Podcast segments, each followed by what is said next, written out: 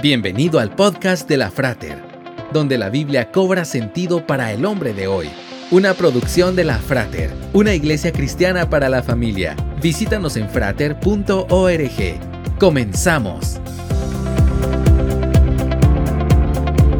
Kobe Bryant, una estrella retirada del baloncesto, cinco veces campeón de la NBA, con 41 años de edad, falleció en un accidente de helicóptero en la localidad de Calabazas, California, junto con ocho personas más, entre las cuales se encontraba su hija Yana María, de 13 años de edad.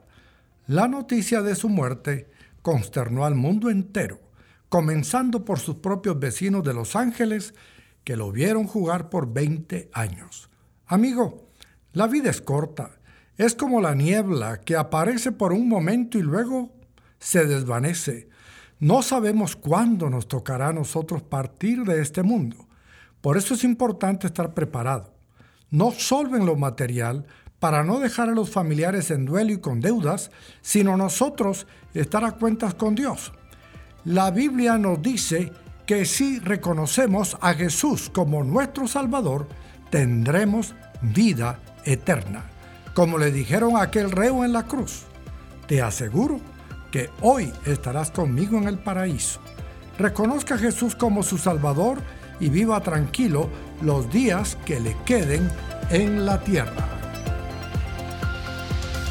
Esperamos que este podcast haya sido de edificación para tu vida. Te esperamos en los servicios presenciales. Para más información visita frater.org. Hasta pronto.